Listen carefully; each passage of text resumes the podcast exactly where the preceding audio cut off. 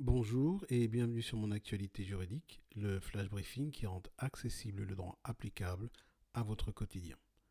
Pour ce troisième volet de notre flash briefing consacré à l'ordonnance du Conseil d'État en rapport avec l'arrêt du championnat de football, nous considérons le troisième problème de droit qui visait la suspension de la décision de relégation des clubs d'Amiens et de Toulouse par la LFP.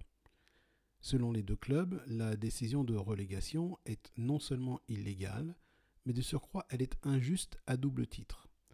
Tout d'abord, comme l'a soulevé l'avocat du Toulouse Football Club, le sport interdit de changer les règles du jeu en cours de championnat. Il reproche ainsi à la Ligue de modifier les règles du championnat alors que celui-ci était toujours en cours.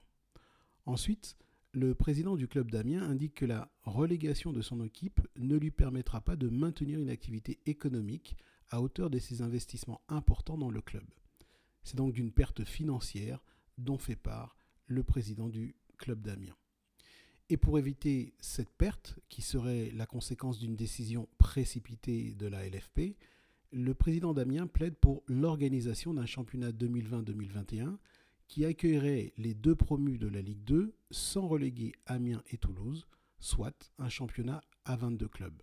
Un format impossible selon la LFP. La suite bien, la suite, vous la connaissez, puisque l'ordonnance du juge des référés du Conseil d'État a été rendue hier, le 9 juin 2020. Toutefois, je vous propose de nous retrouver demain afin de considérer les raisons qui ont conduit le Conseil d'État à rendre une telle ordonnance. Je vous dis donc à demain. En attendant, n'hésitez pas à nous suivre sur Twitter. Nous sommes at getlegal, G-A-I-T-L-E-G-A-L,